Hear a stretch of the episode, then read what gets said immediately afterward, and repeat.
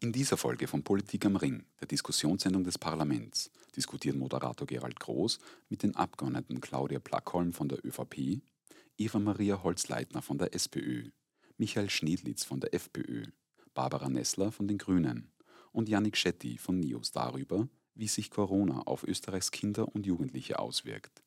Zu Gast sind Paul Plener von der Universitätsklinik für Kinder- und Jugendpsychiatrie am AKH Wien und Isabella Steger von der Bundesjugendvertretung.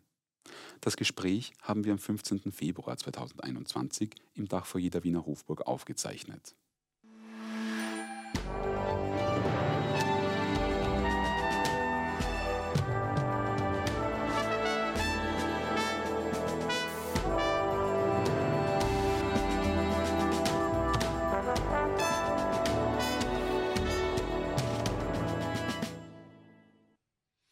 Guten Abend und herzlich willkommen, meine sehr verehrten Damen und Herren, bei einer weiteren Ausgabe von Politik am Ring.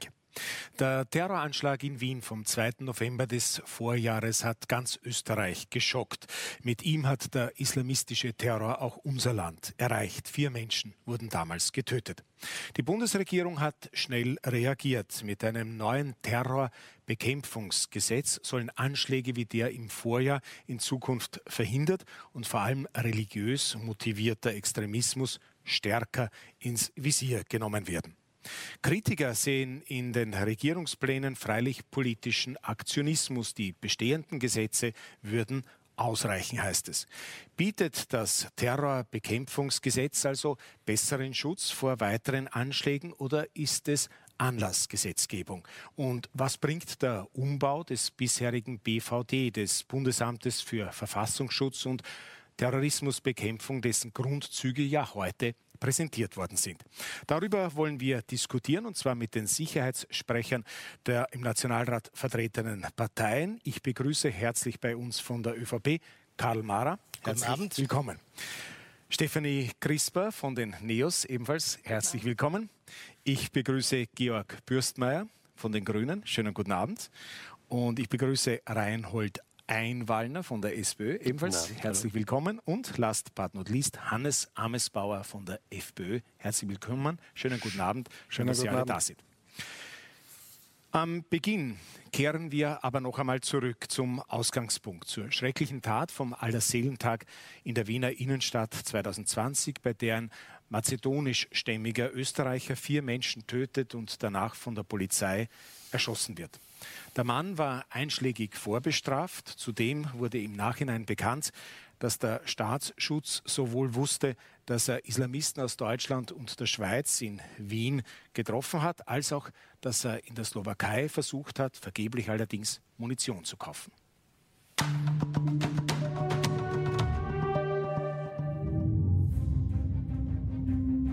Der Schock sitzt tief. Bei dem Terroranschlag am 2. November 2020 in Wien sterben vier Menschen. Zahlreiche werden verletzt. Ein Polizist der Vega tötet den Attentäter. Auch der 21-jährige Netschip stirbt bei dem Anschlag. Seine Eltern klagen jetzt die Republik. Grundsätzlich geht es darum, dass wir der Meinung sind, dass hier ein Behördenversagen vorliegt. Und ähm, aufgrund dieses Behördenversagens äh, muss natürlich der Staat für seine Organe einstehen. Die Hauptpunkte sind, ähm, dass hier kein ausreichender Informationsfluss stattgefunden hat. Denn nach dem Anschlag wird bekannt, dass es mehrere Warnsignale gegeben hat. Der 20-jährige Attentäter, der bereits einen Teil einer Haftstrafe wegen Mitgliedschaft in einer terroristischen Vereinigung abgesessen hat, wird im Dezember 2019 vorzeitig entlassen. Er muss bei der Bewährungshilfe vorsprechen und ein Deradikalisierungsprogramm absolvieren. Im Juli bekommt er Besuch von amtsbekannten Gefährdern aus Deutschland. Der österreichische Bundesverfassungsschutz wird von den deutschen Kollegen gewarnt. Außerdem wird das BVT von den slowakischen Behörden informiert, dass der spätere Täter im Sommer 2019 versucht hat, in der Slowakei Waffen zu kaufen. Doch diese Informationen werden nicht weitergegeben. Ein ganz wichtiger Punkt und etwas, was für mich absolut nicht verständlich ist, ist, dass die Staatsanwaltschaft Wien zu keinem Zeitpunkt informiert wurde. Auch die Bewährungshelfer des späteren Attentäters erfahren nichts von diesen Vorkommnissen. Ganz klar ist, dass zum Beispiel mit der Information er fahrt ins Ausland, um dort Munition auch sich zu beschaffen, hätte natürlich unsere Betreuung sofort einen ganz anderen Kontakt gegeben. Wir hätten sofort das Gericht informiert über diese Sache und die hätten dann die Maßnahmen gesetzt bis hin zur äh, Widerruf der bedingten Entlassung. Und damit wäre ganz sicherlich einiges zu verhindern gewesen mit dieser Maßnahme. Aber man kann nicht agieren, wenn man nichts weiß. Und das ist sicherlich auch das, was wir uns für die Zukunft wünschen, die befassten Organisationen an einen Tisch zu bringen. Ein Ansatz, der nun verwirklicht werden soll. Denn nach den mutmaßlichen Versäumnissen, die schuld am Tod von vier Menschen gewesen sein könnten, präsentiert die Regierung nur sechs Wochen nach dem Anschlag ein neues Antiterrorgesetz. Das, was wir Ihnen jetzt vorstellen als Antiterrorpaket, ist ein starkes und klares Zeichen dieser Bundesregierung gegen jede Form von Terror, unabhängig davon, von welcher Seite er ausgeübt wird. Für uns ist klar, wir müssen entschlossen dagegen ankämpfen und es braucht einen systemischen Ansatz, einen gemeinsamen Ansatz, disziplinübergreifend, damit man tatsächlich effizient gegen terroristische Bedrohungen vorgehen kann. Wir haben einen Straftatbestand ins Leben gerufen, der gegen religiös-extremistische Verbindungen vorgeht. Als Justizministerin war es mir besonders wichtig, dass dieser Straftatbestand dem Bestimmtheitsgebot des Strafrechts genügt, den verfassungsrechtlichen Rahmen, dem verfassungsrechtlichen Rahmen entspricht und auch dem entspricht, was der Verfassungsgerichtshof auch zuletzt uns als Rahmen vorgegeben hat. Außerdem wird nun eine Reform des Verfassungsschutzes in Angriff genommen. Aus dem BVT wird die DSN, die Direktion für Staatsschutz und Nachrichtendienst. Aber nicht nur der Name soll sich ändern. Also wir haben Trennung Nachrichtendienst Staatsschutz, wir haben Ausbildung, Auswahl und Sicherheitsüberprüfung. Und dann kennen Sie die intensive Diskussion über die Ereignisse, die auch der Untersuchungsausschuss etc. ans Tageslicht gebracht hat. Und da war immer das Thema auch, dass der Verfassungsschutz, der alte, das BVD, sich immer mit dem Vorwurf konfrontieren lassen musste, dass er verpolitisiert ist, dass es ähm, zu viele Freiheiten für die Mitarbeiter gibt, auch wenn es um Nebentätigkeiten geht. All das haben wir gemeinsam sehr ernst genommen und daher sind wir zu Übereinkunft gelangt und auch damit in den Gesetzeswerdungsprozess mit eingeflossen. Das Thema, es braucht so viel Transparenz und so viel Klarheit für die zukünftigen und bestehenden Mitarbeiterinnen und Mitarbeiter der Direktion für Staatsschutz und Nachrichtendienst, dass sie erst gar nicht konfrontiert werden können mit all diesen Vorwürfen, damit ihnen gar nicht von vornherein erst Befangenheit überhaupt unterstellt werden kann. Deswegen gibt es ein klares Verbot für Nebenbeschäftigungen, in dieser Form noch nie dagewesen, genauso wie aber auch eine Entpolitisierung des Verfassungsschutzes. Das heißt, dass die politische Betätigung für Führungskräfte in Zukunft nicht erlaubt sein wird. Mit der Reform des Verfassungsschutzes ist der erste Schritt getan. Die nächste Hürde wird dann der Beschluss des Terrorbekämpfungsgesetzes sein.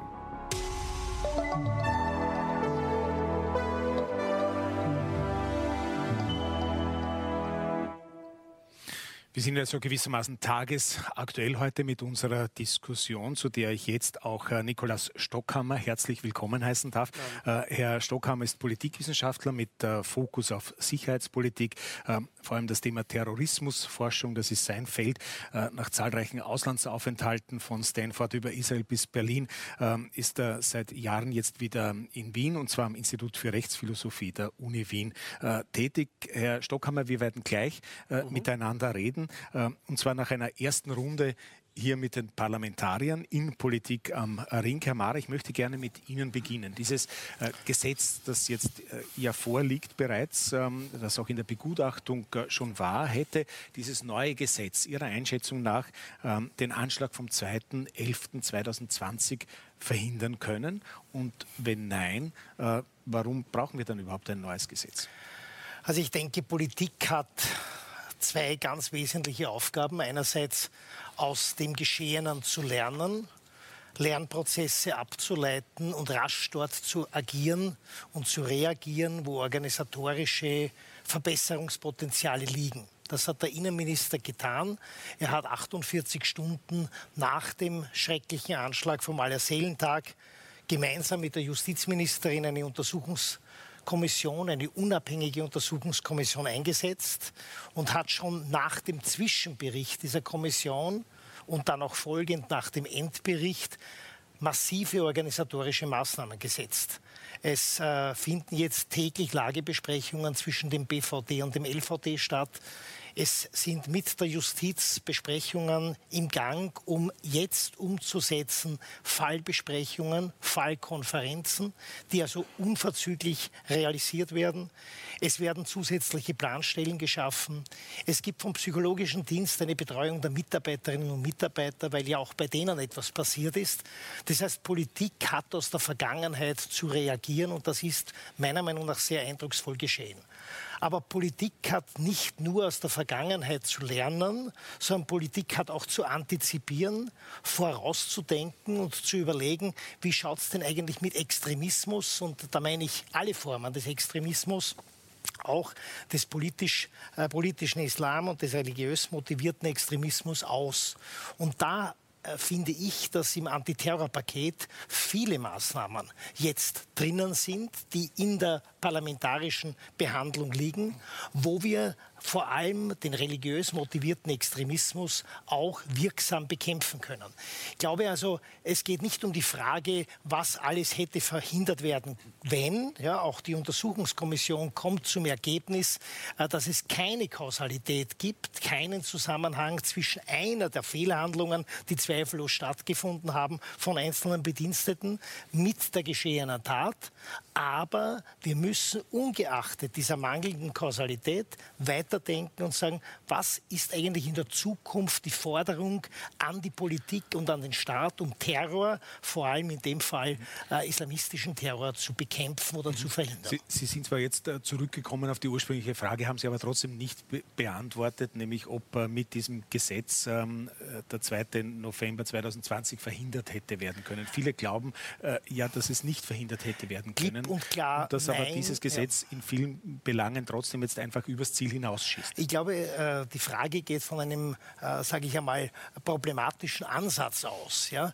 Denn sowohl eine Organisation als auch ein Gesetz können einen Vorfall niemals hundertprozentig verhindern. Und daher stehe ich auch dazu, Politik hat die Vergangenheit zu bearbeiten, Politik hat die Zukunft zu antizipieren, äh, aber Politik darf nicht so selbstbewusst sein zu sagen, mit diesem Gesetz können zu 100 Prozent Vorfälle ausgeschlossen werden. Äh, da sollten wir sehr vorsichtig und auch sehr demütig in der Beachtung, in der Betrachtung, in der Definition sein.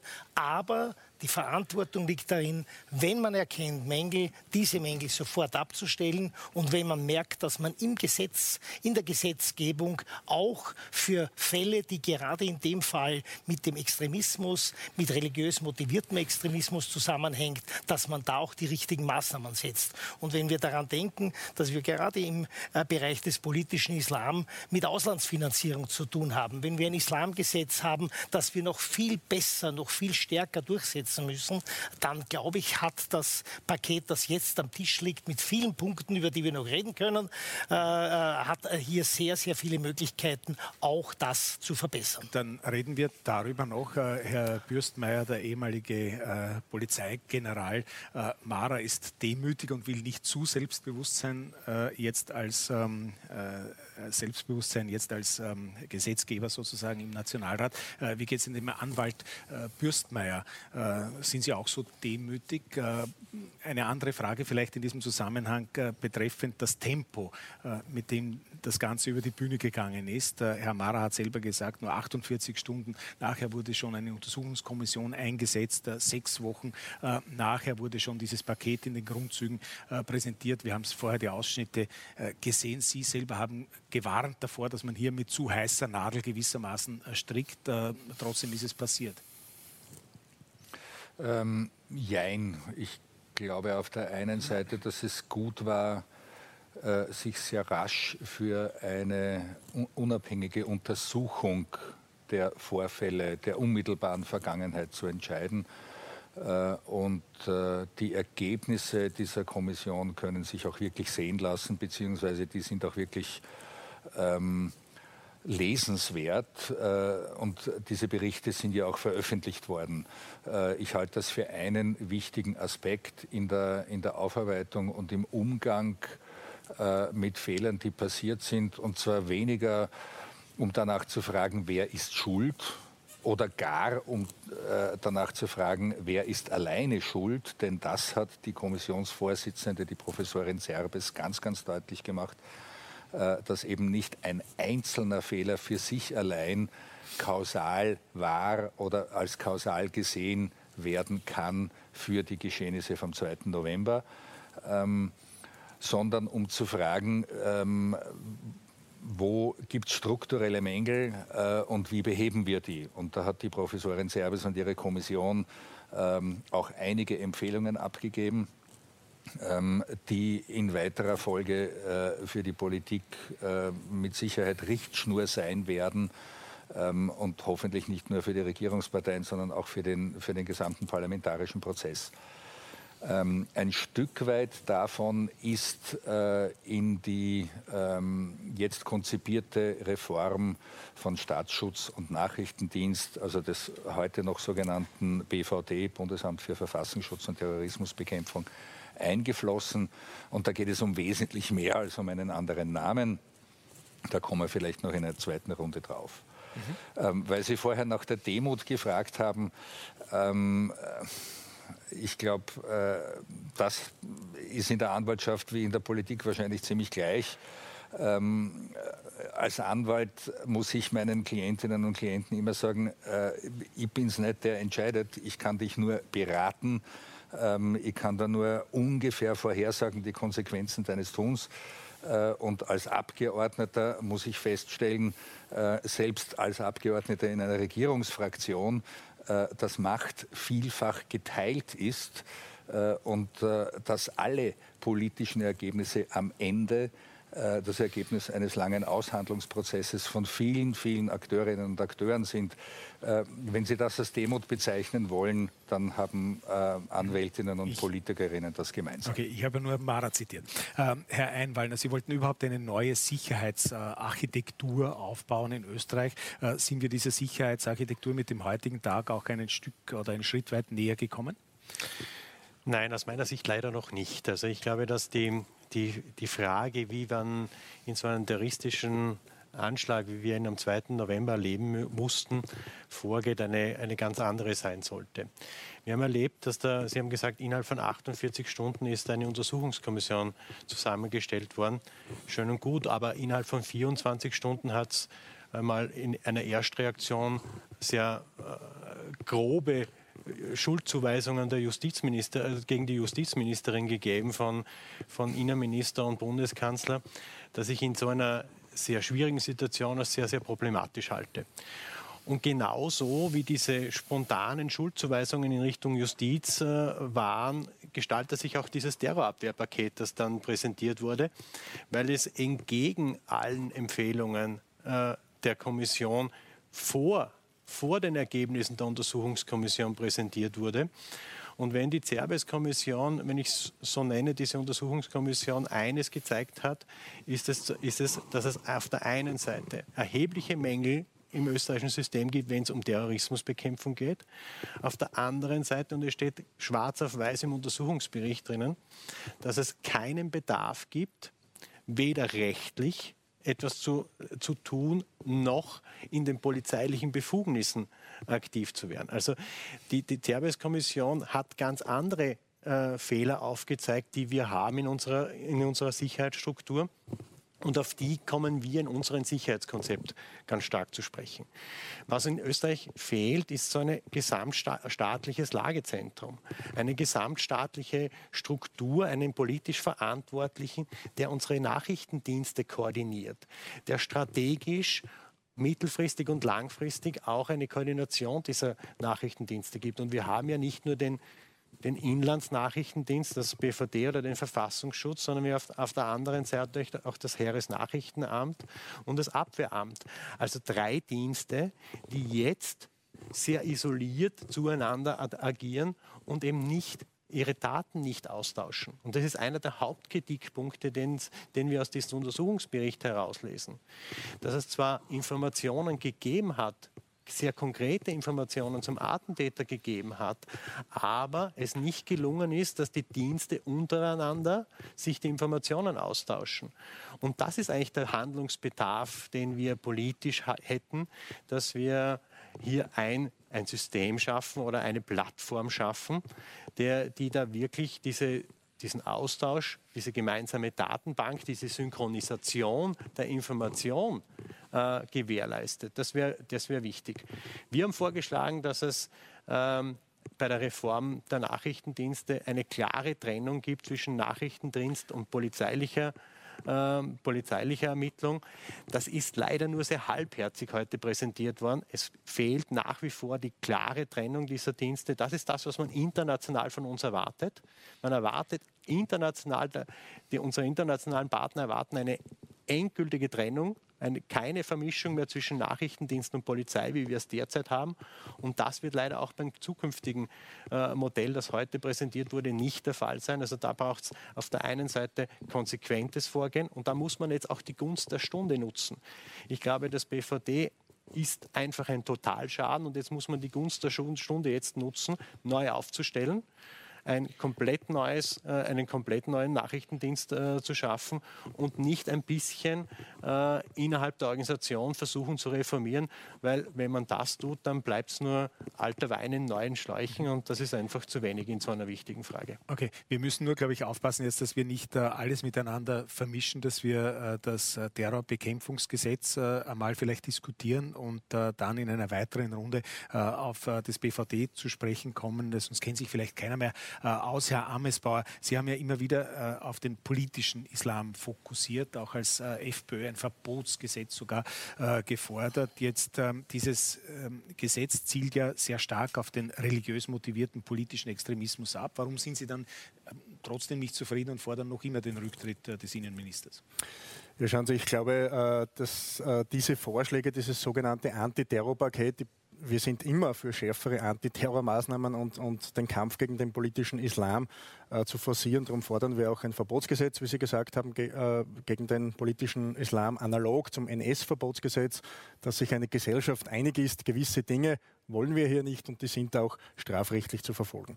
Aber bei diesem Terrorpaket äh, äh fehlt, mir, fehlt mir der Sinn, und die Begründung. Also das ist ja nicht einmal eine Anlassgesetzgebung, weil es ja keinen konkreten Anlass gibt für äh, äh, äh, diese, dieses Maßnahmenpaket. Also ich glaube, das ist schon viel äh, Kosmetik, Ablenkungsmanöver. Man hat es vorher gehört, es hat äh, unmittelbar nach dem Anschlag Schuldzuweisungen gegeben seitens des Innenministers, aber auch seitens des Bundeskanzlers. Zuerst gegen die Justiz, äh, die überhaupt keine Fehlleistungen in diesem ganzen Fall zu verzeichnen hat. dann auch gegenüber einem Vorgänger, nämlich den Herbert Kickel, der schon längst nicht mehr äh, im Amt war. Und Sie haben mir das im Einspieler äh, gut gezeigt, die Verfehlungen, die es gegeben hat. Und man, man muss sich ja anschauen, um welche Person hat es sich bei diesem Attentäter gehandelt, bei diesem Herrn KF. Ja? Also der hat versucht, über die Türkei zuerst nach Afghanistan zu gelangen, um sich dort den Taliban äh, anzuschließen. Das ist gescheitert. Dann hat er versucht, nach Syrien zu gelangen, um sich den äh, IS anzuschließen, wurde dann in der Türkei festgesetzt, nach Österreich rückgeführt, äh, der Justiz zugeführt und dann auch äh, verurteilt. Dann ist er bedingt entlassen worden und einen Tag nach der Haftentlassung äh, war sein erster Weg in eine Moschee, in eine einschlägig bekannte radikale Moschee, die auch unter Beobachtung steht. Und so ist es über mehrere Monate gegangen, alles unter den Augen des Verfassungsschutzes. Dann ist das berühmte äh, Dschihadistentreffen äh, gewesen in Wien äh, mit, mit Dschihadisten, Islamisten aus Deutschland, aus der Schweiz mit Informationen von den deutschen Behörden, auch mit Informationen und Hinweisen aus der Schweiz. Und einen Tag nach diesem Treffen, das da stattgefunden hat, inklusive Sightseeing-Tour durch die Wiener Moscheen äh, und Islamistenszene, äh, ist dieser KF in die Slowakei gefahren und hat versucht, Munition zu kaufen. Nicht irgendeine Munition, sondern Munition für einen Kalaschnikow-Nachbau. Und da handelt es sich nicht um irgendeine Waffe, sondern äh, um Kriegsgerät, um einen Vollautomaten, um ein vollautomatisches Sturmgewehr, äh, das verboten ist in Österreich, grundsätzlich für Zivilpersonen. Dann gab es klare... Fakten, entschuldigen Sie, dass ich Sie unterbreche, diese Fakten kennen wir ja, die haben wir auch in dem ja, Film jetzt noch einmal versucht ich komm gleich, ich komm gleich Wir wollen Punkt. ja reden, äh, ob, es, ob Sie der Meinung sind, dass es äh, möglich wäre, mit diesem Gesetz genau das zu verhindern in Zukunft? Nein, weil ich der Meinung bin, und das hat auch der Endbericht der Servicekommission ganz klar gezeigt, dass auf Grundlage der jetzt gültigen Gesetze dieser, Arten, die, dies, dieser Anschlag verhinderbar gewesen wäre. Meiner Meinung nach hätte er sogar verhindert werden müssen. Und, und jetzt um den Punkt zu kommen, um das abzuschließen, nach diesem gescheiterten Munitionskauf gab es klare Informationen von der Slowakei. Dann hat es ein Hin und Her gegeben. Zuerst ist einmal einen Monat beim BVD gelegen, ohne was zu machen. Und spätestens am 16. Oktober, das ist eh schon lange Zeit vergangen, weil das Ganze hat es im, im, im, Juni, Juli äh, zugetragen, äh, hat es die endgültige Bestätigung der Identität des Herrn KF durch die Slowaken gegeben. Und was hat das BVD gemacht? Nichts. Wenn das BVD so gehandelt hätte, wie es auch handeln hätte müssen, nämlich die Staatsanwaltschaft zu informieren, dann bin ich mir ziemlich sicher, man weiß nicht, was eine Staatsanwaltschaft dann macht mit der Information. Ich kann mir aber nicht vorstellen bei dieser Vorgeschichte, dass sie nichts gemacht hätte. Also dieser Herr wäre höchstwahrscheinlich ziemlich sicher aus dem Verkehr gezogen worden, auf Grundlage der gültigen Gesetze. Darum finde ich das jetzige Antiterrorpaket eine, eine, eine reine Inszenierung, äh, wobei einige Dinge dabei sind, die diskussionswürdig sind. Das meiste ist aber überflüssig und einfach in den jetzt gültigen Rechtsrahmen klar geregelt. Ganz konkret äh, ein Punkt, der diskussionswürdig ist in Ihren Augen? Ja, zum Beispiel das Imane-Verzeichnis, wobei ja auch bekannt sein wird, welche Imane in Österreich aufhältig sind. Äh, die Auslandsfinanzierung ist ja auch schon äh, verboten, was zum Beispiel eine Fußfessel jetzt wirklich bringen soll, weil einen Anschlag kann man wahrscheinlich auch mit einer Fußfessel durchführen, okay. weiß ich nicht. Aber ja, es gibt einzelne Punkte, die diskussionswürdig sind, okay. aber in Summe halte ich das als überflüssig und äh, wichtig ist, dass wir jetzt den Verfassungsschutz wirklich ordentlich für die Zukunft aufstellen. Okay. Frau äh, Griesbauch, die Neos sind ja sehr skeptisch, was dieses äh, Gesetz betrifft, aus den gleichen Gründen äh, wie der Herr Amesbauer. Hätte die bestehende Gesetzeslage, würde die ausreichen aus Ihrer Sicht? Wir sind skeptisch, wie meistens aus rechtsstaatlichen Gründen. Ich bin bei Kollege Mara, dass es keine hundertprozentige Sicherheit gibt aber dann hört es fast schon wieder auf, weil es geht natürlich um Risikominimierung und ich denke, dass alle in Österreich auch wissen wollen, dass in Zukunft alles passiert, damit eine Wahrscheinlichkeit eines Anschlages und anderer gefährlichen Taten so gut wie möglich verhindert werden können. Und seriös nach dem Anschlag wäre unserer Meinung nach gewesen, den Untersuchungskommissionsbericht, die Analyse abzuwarten und aufgrund der Diagnose der Defizite dann Maßnahmen umzusetzen. Populistisch war das, was die Regierung getan hat. Sie haben selber gesagt, die Bundesregierung hat schnell reagiert ähm, durch Worte, nicht durch Taten und Gesetze. Populistisch wurde dann angekündigt ein großes Antiterrorpaket, äh, das gerade das vorsieht, wo die Untersuchungskommission jetzt sagt, das braucht es nicht. Zum Beispiel äh, neue Terrorstrafrechtsparagraphen, wie eben von Kollegen Mar auch angesprochen, der neue Straftatbestand religiöser motivierter äh, Extremismus, wo ich nicht bei der ähm, Ministerin bin, äh, Sadic, dass das hier ein ausreichend determinierter Straftatbestand ist, der dementsprechend verfassungskonform ist. Wir haben überhaupt die Sorge, dass die hier vorgesehenen Maßnahmen sehr oft symptomatisch agieren, eben dass man im Strafrecht und nach der Tat ansetzt und nicht so sehr in der Prävention. Und, was hat die Kommission auch herausgefunden, dass in Wahrheit äh, hier sehr viel Organversagen auf Seiten des BVT vorgelegen ist, ein Unterlassen der Behörden, ein Unterlassen Informationsfluss zwischen den Behörden, also im Vollzug viel mehr als in der Gesetzgebung das Problem lag.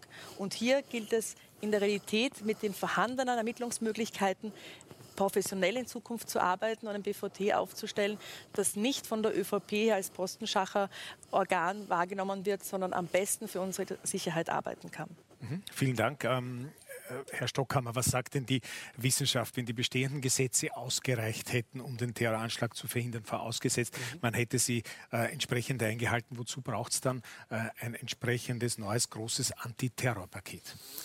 Aus meiner Sicht ist die Frage falsch gestellt. Also ich würde es einmal verneinen prinzipiell, aber ich würde die Frage stellen, was müssen wir tun, um in Zukunft besser gerüstet zu sein für solche Vorfälle? Und da ist meine Antwort ein wenig differenzierter. Ich denke, dass das äh, Antiterrorgesetz, so wie wir es jetzt gesehen haben, in Grundzügen einige äh, Aspekte beinhaltet, die eben einen Verbesserungsbedarf der aktuell gültigen Gesetzeslage indizieren und in die Zukunft gerichtet auch ein paar Entwicklungen, die wir beobachten, äh, berücksichtigt. Ganz konkret? ja. Beispielsweise ist in den nächsten zwei bis drei Jahren davon auszugehen, dass einige hundert verurteilte Dschihadisten in ganz Europa freigelassen werden, die jetzt gerade Haftstrafen verbüßen.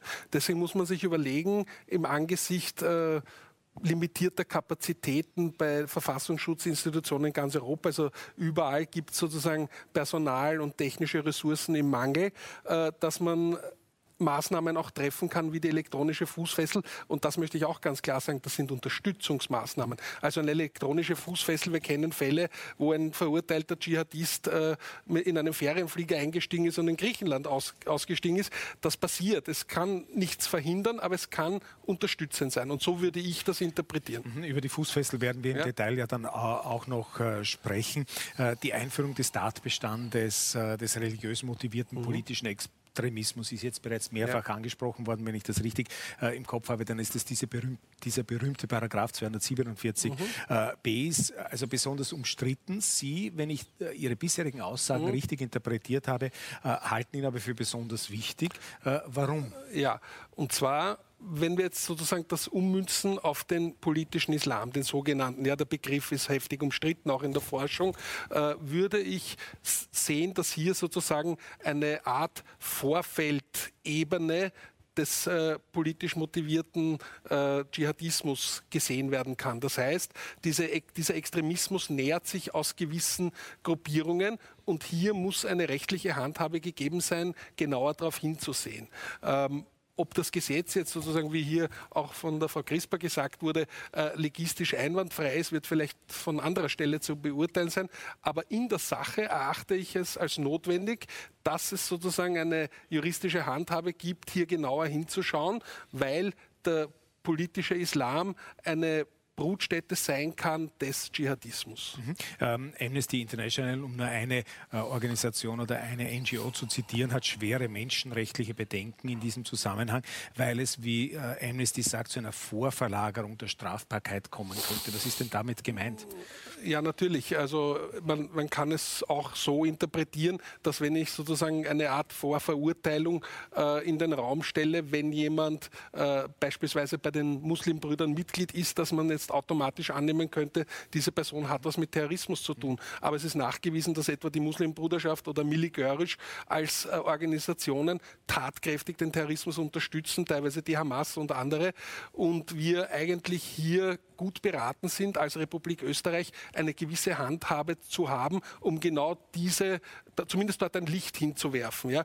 Ich bin mir ohnehin noch nicht sicher, inwieweit dieser Tatbestand äh, ausreichend sein wird, vor Gerichten dann sozusagen Verurteilungen aus diesem Bereich zu erwirken, weil genau die, diese Vereinigung natürlich nicht so leicht nachzuweisen sein wird in vielen Fällen. Äh, das heißt, künftig könnten äh, Mitglieder einer religiös motivierten äh, extremistischen Verbindung unter Strafe gestellt werden, äh, auch wenn sie gar nicht äh, selbst straffällig geworden sind, sondern andere Mitglieder der Organisation Straftaten begangen haben. Naja, man muss, man muss, das auch hier wieder ein wenig differenzierter betrachten, weil gerade wenn wir das Beispiel Muslimbruderschaft nehmen, das ist eine, eine Struktur, die den Staat von ihnen aushöhlen möchte, sozusagen der Marsch durch die Institutionen, wie es im eigenen Jargon genannt wird. Und hier sind alle Mittel sozusagen adäquat, um das umzusetzen. Und daher muss dem Rechtsstaat eine Möglichkeit, eine Handhabe gegeben werden, dass Personen, die sich in diesen Dunstkreis begeben, es muss nicht jede einzelne Person sozusagen äh, strafrechtlich Relevantes getan haben,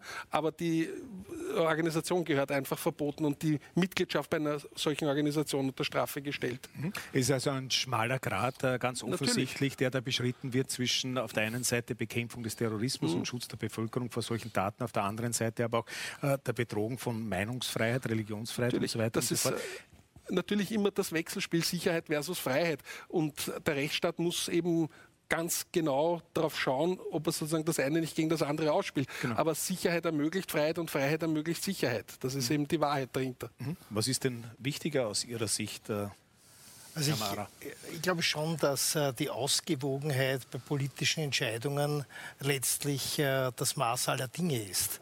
Äh, ich glaube aber nicht, dass es die Menschen verstehen, dass es in Österreich Moscheen gibt und Vereine gibt, wo Extremismus gefördert wird, wo von Imamen gepredigt wird und wo Menschen radikalisiert werden.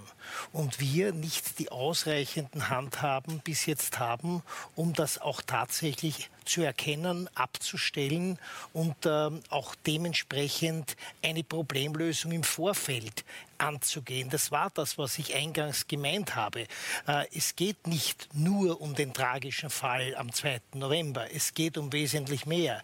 Es geht auch um die Hintergründe und es geht auch darum, wenn im Islamgesetz die Auslandsfinanzierung verboten wird, dass man dann feststellt, auch im Vollzug, es sind hier noch Verbesserungsnotwendigkeiten da, um tatsächlich festzustellen, von wo kommt das Geld, das für derartige Organisationen aufgewandt wird, wenn wenn man erkennt, dass diese Organisationen religiös motivierten Extremismus unterstützen.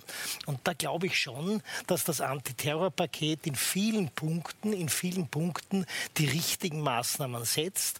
Und äh, wozu wir uns bekennen, das ist ja allgemein bekannt und ich glaube, das trifft ja für uns alle. Wir bekennen uns zu diesem Rechtsstaat und zu dem, dass alle Maßnahmen, die wir gesetzlich regeln, natürlich auch unserer Verfassung entsprechen müssen. Das wird ja auch entsprechend geprüft und bei der Endfassung des Gesetzes auch berücksichtigt. Herr Bürstmeier, der Arno Bilgram, äh, bekannter Kriminologe und äh, Rechtssoziologe, sagt, der Paragraph 247b, über den wir da jetzt also reden, der dient nur dazu, den politischen Islam als gefährliche Geisteshaltung Haltung zu äh, Markierungen, markieren. Kann Ihnen da Wohlsein dabei als äh, äh, Grüner? Also mir wäre nicht wohl damit, würde ich äh, diese Einschätzung teilen. Äh, und zwar aus mehreren Gründen. Äh, unter anderem, weil im Strafrecht das strikte Gebot der weltanschaulichen und religiösen Neutralität gilt. Ähm, auch und immer wieder vom Verfassungsgerichtshof betont. Das heißt, einen Straftatbestand, den ich mit der Überschrift politischer Islam versehe, den kann es im österreichischen Strafrecht nicht geben, so leid es mir tut, auch wenn sich das manche wünschen. Aber das geht nicht.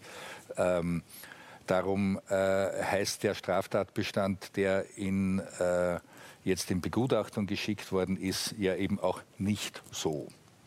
Wir haben im Übrigen äh, seit äh, einem äh, äh jüngst ergangenen Erkenntnis des Verfassungsgerichtshofs äh, zur Aufhebung des sogenannten Kopftuchverbots äh, rechtspolitisch die spannende neue Situation, dass der Verfassungsgerichtshof mittlerweile auch die erläuternden Bemerkungen zu Gesetzen ähm, heranzieht, um zu beurteilen, ob solche zum Beispiel Straftatbestände tatsächlich religiös neutral sind. Das heißt, wir werden auch darauf achten müssen, dass in den religiösen Erläuterungen, äh, Entschuldigung, in den, in den erläuternden Bemerkungen nicht auf eine Religion abgestellt wird, sondern dass auch die religiös neutral bleiben.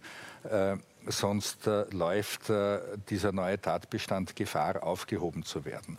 Warum es in diesem Tatbestand auf jeden Fall nicht geht, äh, ist Gesinnungsstrafrecht, sondern es geht um Gruppierungen, die äh, aus verschiedenen Motiven beginnen, ähm, in radikaler Ablehnung der Republik Österreich und ihrer Grundordnung ihre eigene Anschauung und ihre eigene ähm, gedachte Ordnung über das Recht und die Ordnung des Staates zu stellen, um Staatsverweigerung.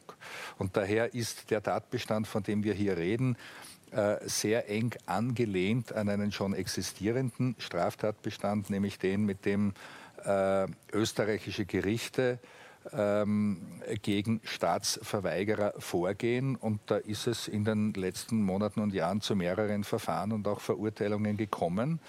Ähm, und ohne die Strafprozesse jetzt im Detail verfolgt zu haben, äh, habe ich zumindest den leisen Verdacht, das ist möglicherweise ganz gut so, weil diese Gruppen in ihrem Extremismus ähm, irgendwann einmal brandgefährlich werden und, und darum geht es auch in diesen Tatbeständen, beginnen aus dieser Überzeugung heraus Tatbestände zu setzen, Straftaten zu setzen, die mögen noch nicht äh, den Straftatbestand äh, des Terrorismus erfüllen, sind aber trotzdem gefährlich. Darum geht es in der Diskussion.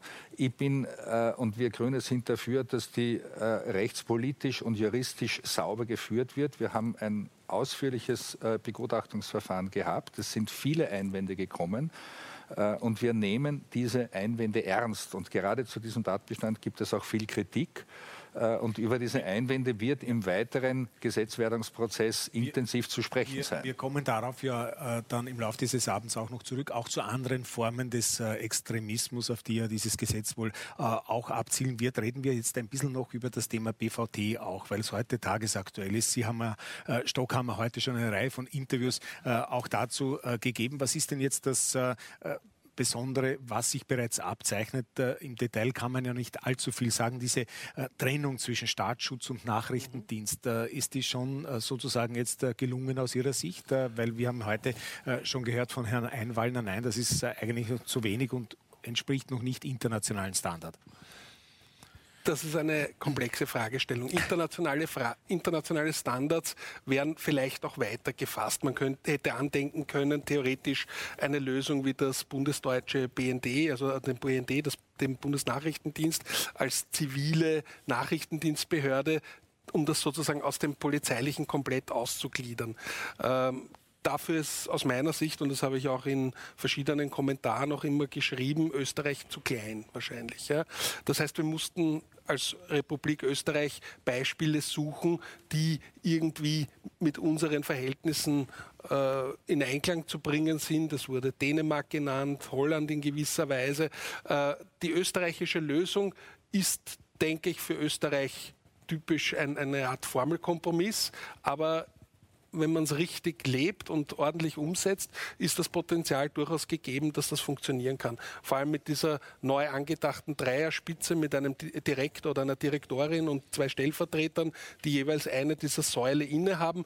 Man kann es, wenn man es richtig anlegt, trennscharf halten und die Überschneidungen vermeiden. Aber ich bin da auch natürlich immer der Ansicht gewesen, wie vorhin von Ihnen geäußert wurde, dass man sozusagen auch überlegen könnte, auf gesamtstaatlicher Ebene die Koordination der Dienste auch vom militärischen mit den mit dem polizeilichen eben in Einklang zu bringen und zu koordinieren aber vielleicht ist das in einem zweiten Schritt möglich. Greifen wir zwei Punkte vielleicht noch äh, heraus. Äh, das Verbot für Nebenbeschäftigungen, mhm. das zuletzt ja ein äh, Riesenthema war. Mhm. Äh, sollte das nicht eigentlich ohne dies selbstverständlich sein? Hätte das nicht schon selbstverständlich sein müssen in der Vergangenheit? Könnte man fragen. Und der zweite Punkt, keine politische Betätigung mhm. und eine Cooling-off-Phase für allfällige ehemalige mhm. Politer, Politiker, mhm. die in, den, ähm, in, diesen, in diese neue Direktion jetzt ja. äh, kommen wollen. Was sagen Sie dazu? Ähm, dem BVD ist leider immer auch in der Vergangenheit ein wenig die Reputation angehaftet, dass es sozusagen der, der Hort für Versorgungsposten von ehemals gedienten politischen Akteuren gewesen sein soll. Ich sage es ganz bewusst im Konjunktiv. Und man hat natürlich jetzt offenbar den Versuch unternommen, hier allfällige Verdächtigungen in diese Richtung äh, auszugliedern, indem man äh, politische Aktivität im Rahmen eines Amtes äh, als Ausschlusskriterium für eine äh, Tätigkeit im BVD ansieht. Und das Zweite, natürlich, da wird jeder sagen, das ist eh klar, dass das so sein sollte, dass man eben sagt, dass BVD-Mitarbeiter oder jetzt äh, Direktionsmitarbeiter äh, keine Nebenbeschäftigung ausüben sollen, weil das natürlich prinzipiell immer mit einem Interessenkonflikt verbunden ist.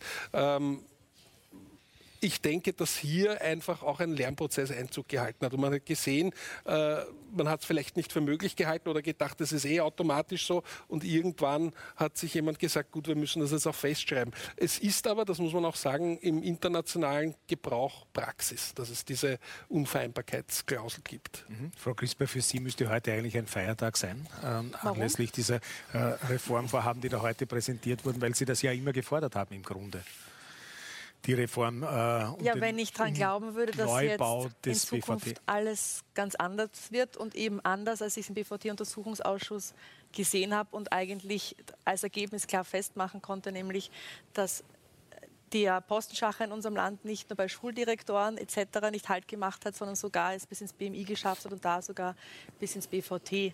Hier waren teilweise dann Personen als Abteilungsleiter tätig, die der Direktor selbst nicht wollte, weil er an der Kompetenz gezweifelt hat, die aber nahe Verhältnis zu ÖVP-Politikern hatten oder äh, zu niederösterreichischen Landeshauptfrauen. Ähm, dementsprechend ist für uns ganz klar, dass das BVT seit seiner Geburtsstunde hier von der ÖVP in viel zu vielen Fällen, es gibt viele auch sehr kompetente Mitarbeiterinnen und Mitarbeiter, die jetzt unter der Reputation leiden, aber in viel zu vielen Fällen als Versorgungspostenstelle angesehen wurde, was natürlich auch die Gefahr eines Informationsflusses nach außen mit sich bringt, der nicht im Sinne der Sicherheit ist, sondern im Sinne einer Partei. Und das war auch Thema im Untersuchungsausschuss. Oder durch Nebenbeschäftigung natürlich auch diese Gefahr mit sich bringt. Äh, dementsprechend wollen wir natürlich, dass in Zukunft hier die besten Menschen durchgehend im BVT sitzen in ausreichender Zahl, mit ausreichenden Ressourcen. Die Frage ist nur, inwiefern über den Ausbildungsweg nicht wieder hier die Personen ausgewählt werden, die doch eine gewisse Nähe zu gewissen politischen Parteien haben. Und ich musste heute schmunzeln, wie ich in dem Entwurf ähm, sah, dass mit Cooling-Off-Phase auch gemeint ist, dass äh, in den letzten drei Jahren man keine Funktion in der Bundesregierung inne hatte etc. Also ich erwarte mir, was ist mit vier Jahren? Darf dann jemand, der mal Innenminister war in den letzten vier Jahren, dann BVD-Direktor oder Leiter werden? Ähm, also ich erwarte mir hier von der Praxis, dass die eine ganz große äh, Kehrtwendung macht und wir auch als Parlament das kontrollieren können, indem wir eine effiziente parlamentarische Kontrolle bekommen. Der Name ist im Moment nicht verdient für den jetzigen Ausschuss, äh, wo wir auch ein Auge darauf haben können, wer in Zukunft für unsere Sicherheit im BVT arbeitet. Mhm. Herr Amesbauer, können Sie äh, diese heute präsentierten, diese, diesen Grundpfeilern und diesen äh, Ecken, äh, Eckpfeilern, die wir da heute gesehen haben, etwas Positives auch abgewinnen oder nur Kritik? Nein, es ist nicht nur äh, Kritik. Äh, es ist ja auch äh, im Wesentlichen, was da heute vorgelegt wurde, nicht ganz überraschend. Überraschend war der Zeitpunkt. Diese Trennung in diese zwei Säulen, die nachrichtendienstliche Komponente und, und die, die staatspolizeiliche Komponente unter einem gemeinsamen Direktor mit zwei Direktoren, Stellvertretern, äh, das ist ja nichts Neues. Das wird ja schon lange äh, kolportiert und ist uns auch über ein, einen Zeitraum von einem Jahr immer wieder bei den immer wieder gleichen äh, PowerPoint-Folien äh, bei den diversen äh, Treffen auch vorgelegt worden. Also das ist keine große Überraschung. Es ist grundsätzlich äh, sinnvoll. Ich hoffe aber, und da teile ich die Befürchtungen vom Kollegen Einwallner, dass diese Trennung wirklich scharf genug ist. Ich finde es auch schade, dass man andere Vorschläge wie eben, dass man ein äh, gesamtstaatliches äh, Lagezentrum etabliert, dass man das nicht wirklich ernsthaft diskutiert. Ich würde es nicht sagen, dass das äh, die beste aller Lösungen ist, aber es ist zumindest äh, diskussionswürdig. Und diese Diskussionen ja, hat es nicht gegeben in, in inhaltlicher Tiefe. Es hat immer nur Präsentationen äh, gegeben. Was, wo ich sehr skeptisch bin, ist die Ausgestaltung der parlamentarischen Kontrolle. Das ist eigentlich ein, ein, ein Kernpunkt von uns. Äh, das ist auch wichtig, also das ist international auch äh, ganz stark im Fokus, dass eine ordentliche parlamentarische Kontrolle äh, stattfindet, die jetzt nicht wirklich funktioniert. Und da bin ich skeptisch, was dieses Kontrollgremium betrifft, insofern, weil weil wir dann eine Mehrgleisigkeit wieder haben. Wir haben den Rechtsschutz auf der einen Seite, auf der einen Seite, der ausgebaut wird, was ich sehr begrüße. Wir haben den ständigen Unterausschuss äh, des Innenausschusses, dieses, diesen sogenannten äh, Geheimausschuss. Äh, und ich hätte mir schon gewünscht, dass man ein bisschen mehr auf unseren gemeinsamen Oppositionsantrag eingeht äh, und da eine richtige parlamentarische Kontrolle äh, macht. Weil ich, ich weiß jetzt nicht, was diese Kommission machen soll. Also die wird zwar vom Parlament mit Zweidrittelmehrheit bestimmt, ausgewählt, die haben dann weitreichende Kon Kon Kompetenzen, die dürfen ins BVD, die haben Akteneinsicht und da frage ich mich, wieso kann das nicht direkt beim Parlament angesiedelt werden, sondern muss wieder im BMI sitzen. Also die Kontrollbehörde sitzt im Ministerium, das zu kontrollieren ist. Also das gefällt mir nicht ganz. Gibt es darauf eine kurze äh, und, und, und, und wirklich knappe Erklärung und Antwort? Ähm, ja, und zwar äh, äh, auf Kollegen Amesbauer zurückkommend, ja, es ist ein unabhängiges, es ist ein weisungsfreies Kontrollgremium, das hier eingerichtet werden soll. Ja, es soll durch den Hauptausschuss vorgeschlagen werden, was die Mitglieder betrifft, und gewählt werden vom österreichischen Nationalrat. Und dieses Kontrollgremium soll in seiner Weisungsfreiheit und Unabhängigkeit ein Gremium sein, das begleitende strukturelle Kontrolle durchführt. Und es führt eine Kontrolle für den Vollzugsbereich durch. Das heißt, damit ist klar, dass dieses Gremium auch Empfehlungen an den zuständigen Bundesminister zu richten hat. Aber es ist ebenso klar, dass dieses Gremium auch für das Parlament, von dem es ja auch bestellt und gewählt wird, dass dieses Gremium auch für das Parlament zuständig und verantwortlich ist. Das heißt nicht nur, dass dieses Gremium äh, in Transparenz auch berichtet, laufend berichtet dem Nationalrat, ist es auch dem Nationalrat möglich, mit diesem Gremium auch entsprechende Initiativen zu setzen für begleitende strukturelle Kontrollen. Das ist eine Vorgangsweise, wie wir es in der Zweiten Republik noch nicht gehabt haben, ohne dass es für den Verfassungsschutz und den Nachrichtendienst eine wesentliche Befugnisveränderung gibt. Also hier ist wirklich parlamentarische Kontrolle großgeschrieben. Und ich sage auch dazu, und letzter Satz, ich weiß, wir sind im zeitlichen Druck, letzter Satz, wir haben jetzt fast ein Jahr unter Einbindung der Expertinnen und Experten der einzelnen Fraktionen mit den Sicherheitssprecherinnen und Sprechern der Fraktionen von Seiten des Innenministeriums jede Menge an Informationen bekommen, haben diskutiert darüber und jetzt diskutieren wir es auch parlamentarisch. Das heißt, wir sind jetzt mitten im Prozess. Ich möchte wieder zurück zum Thema äh, Extremismus. Herr Bürstmeier, bitte einfach merken oder in einem Satz. Wichtig war uns Grünen die Unabhängigkeit dieses Gremiums wenn die erreicht wird durch bestimmte Rahmenbedingungen, nämlich äh, die Weisungsfreiheit, die einmalige Bestellung auf eine Dauer von zehn Jahren und die ausreichende Budgetierung und ich dann auch noch unabhängig denkende Köpfe dafür finde, mit denen ich so eine Kommission besetze, dann ist es sekundär, obwohl ich die Kritik verstehe und nachvollziehen kann, aber dann ist es tatsächlich sekundär, wo ein solches Gremium rechtlich angesiedelt ist. Das war ein Satz. Okay, vielen Dank. Äh, nicht erst seit dem Anschlag von Wien äh, scheint es ja so, als würde die Terrorgefahr hauptsächlich äh, von islamistischen Attentätern ausgehen. Immerhin sind äh, mehr als 20 Jahre vergangen, äh, seit mit den Briefbomben eines Franz Fuchs ein Rechtsextremist äh, gemordet hat. Doch Experten warnen, dass im Schatten der Islamisten auch andere gewaltbereite Radikale lauern. Die Bandbreite reicht dabei von autonomen Linksradikalen bis zu Neonazis und Rechtsextremen, die sich vor allem auch unter die Corona-Proteste mischen.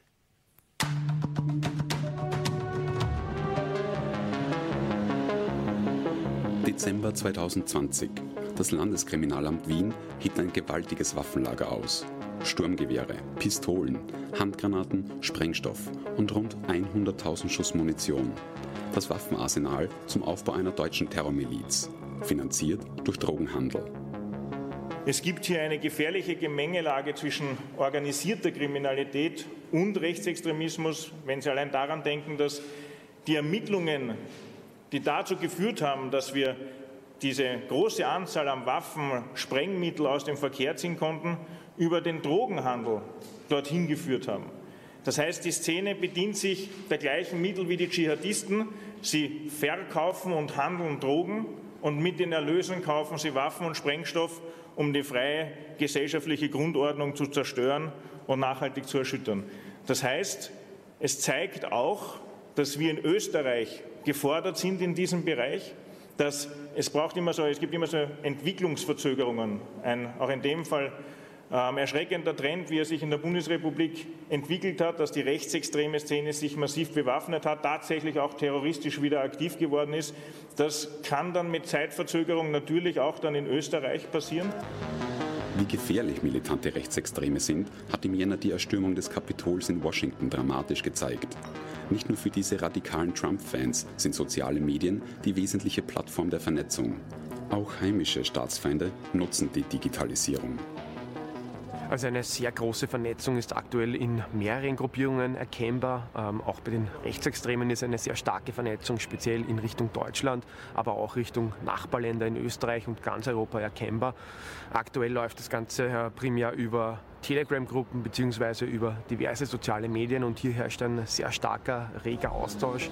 Reges Interesse hat die rechtsextreme Szene auch an den Corona-Protesten. Bei Corona-Demos sind deshalb altbekannte Gesichter der Neonazi-Szene, wie zum Beispiel Gottfried Küssel, ebenso anzutreffen wie junge Rechtsextreme. Hier hoffen sie, neue Aktivisten zu rekrutieren. Also grundsätzlich muss man hier sagen, dass äh, Corona-Demonstrantinnen und Demonstranten ein sehr breites Feld auch sind. Das heißt, es geht weg von Personen, die eher normales Demonstrationsrecht ausüben wollen, bis hin zu Regierungskritikerinnen, Kritikern, bis hin natürlich auch zu äh, extremistischen Szenen, speziell mehrfach aufgetreten äh, aus dem rechten Bereich in letzter Zeit, äh, Querdenkern, teilweise Verschwörungstheoretikern.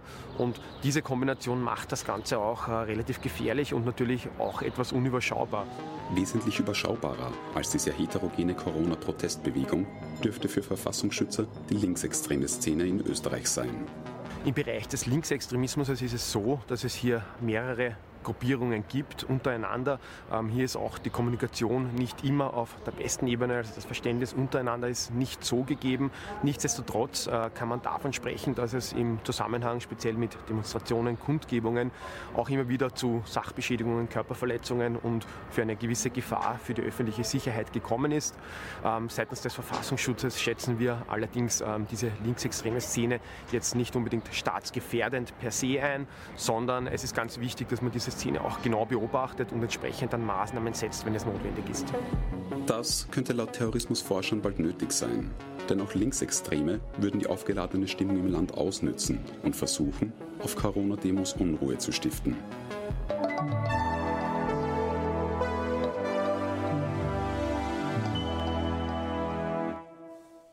Hier sind wir wieder im Politik am Ring Studio. Hier ist noch immer Herr Stockhammer, Terrorismusexperte von der Uni Wien. Äh, Herr Stockhammer, wie gefährlich sind denn diese extremen Szenen, wie es äh, Herr äh, Meyerhofer von der Wiener Polizei genannt hat? Und wie sehr ist dieses ähm, Terrorbekämpfungsgesetz, über das wir heute hier diskutieren, ein probates Mittel, um diese Szene in den Griff zu bekommen, beziehungsweise die Menschen davor zu schützen? Mhm. Ich würde sagen, das Potenzial ist natürlich relativ unterschiedlich. Das wurde auch in dem Einspieler angesprochen. Ähm, für Österreich nach einer aktuellen Einschätzung ist es nach wie vor der Dschihadismus, also der islamistische Terrorismus, der das größte Gefährdungspotenzial äh, ausmacht. Wir sehen ein starkes Anwachsen eben auf, aufgrund auch dieses Zuflusses der Weltverschwörerszene äh, im rechtsextremistischen Lager und auch im Beitrag angesprochen, natürlich auch auf der Seite des Linksextremismus, also das ganze Spektrum äh, mit unterschiedlicher Brisanz zum gegenwärtigen Zeitpunkt ist im Blick zu halten und äh, hat ein gewisses Gefährdungspotenzial. Einige meiner Kollegen etwa in Deutschland gehen davon aus, dass in den nächsten fünf bis zehn Jahren so eine Art grüne Armee-Fraktion entstehen könnte aus dieser Umweltbewegung heraus. Also wir wissen nicht mit absoluter Sicherheit, wohin sich äh, die ganze Lage hinbewegen wird. Das, deswegen ist der Verfassungsschutz, der, das neue Direktorat sozusagen gut beraten, äh, sozusagen ohne ideologische Scheuklappen auf das gesamte Spektrum zu schauen, sowohl im politischen Extremismus als auch im religiös motivierten Extremismusbereich. Vielen herzlichen Dank, ja. Äh, Herr Danke. Stockhammer, für Ihren Input. Ähm, wie geht es denn jetzt weiter eigentlich mit diesem Terrorismusbekämpfungsgesetz? Wenige Tage vor Weihnachten ist der Gesetzesvorschlag äh, als Ministerial Entwurf im Nationalrat äh, eingelangt. Die Begutachtungsfrist ist bis 2.2. gelaufen. Das Terrorbekämpfungsgesetz steht daher erst am Beginn der parlamentarischen Behandlung. Im Rahmen der Begutachtung äh, gab es eine große Zahl von Stellungnahmen. Auch das wurde heute bereits angesprochen. Viele kritische hat es gegeben, die einzelne Maßnahmen betreffen, so auch vom Verein Neustart, der etwa den Einsatz von Fußfesseln sehr kritisch, kritisch sieht.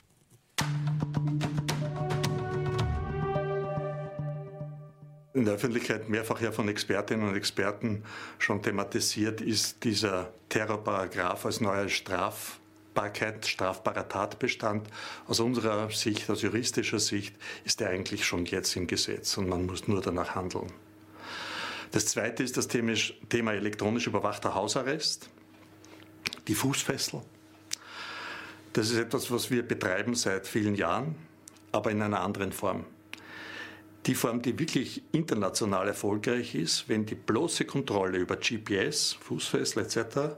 ergänzt wird durch eine Betreuungssituation. Dort, wo es nur eine technische Überwachung darstellt, äh, ist das Modell bei weitem nicht so erfolgreich, als wenn hier neben der rein technischen Überwachung auch eine sozialarbeiterische Kontrolle, aber auch ein Hilfsangebot Platz greift. Dort gibt es viele Erfolge und das heißt kaum Rückfälle.